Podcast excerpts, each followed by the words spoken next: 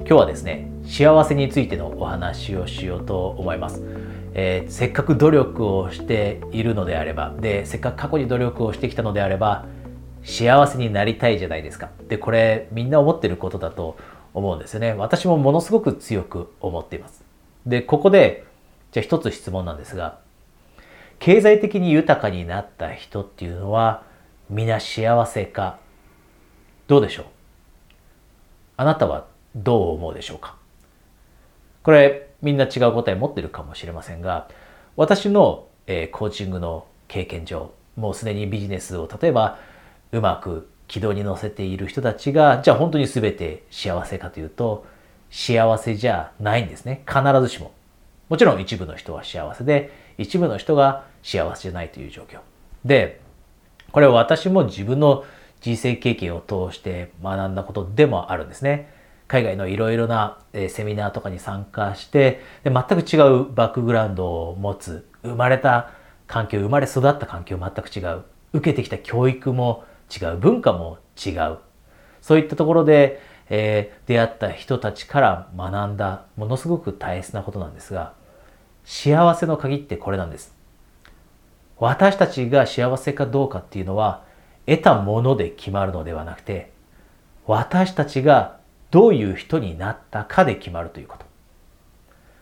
もう一度言いますね。私たちが幸せかどうかというのは、得たもので決まるのではなくて、私たちがどんな人になれたかということで決まるということ。あなたも今欲しいと思っているものってあると思います。こんな家に住みたい。こんな車に乗りたいだったり。いろいろあると思うんですね。こんな生活スタイル手に入れたい。でもそういった得たものというのは何回も使えば、例えば車も10回、20回、30回と乗れば、それを使うこと、その車に乗ること当たり前になります。家もそうです。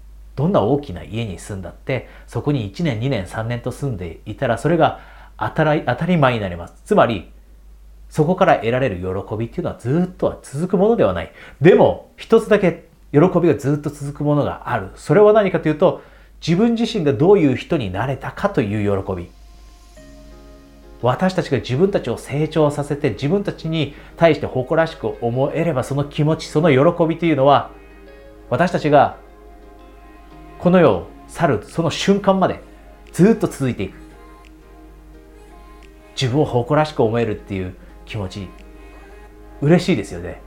自分に価値があると思える気持ちって嬉しいですよね。自分は立派な人になれた。自分はいい人になれた。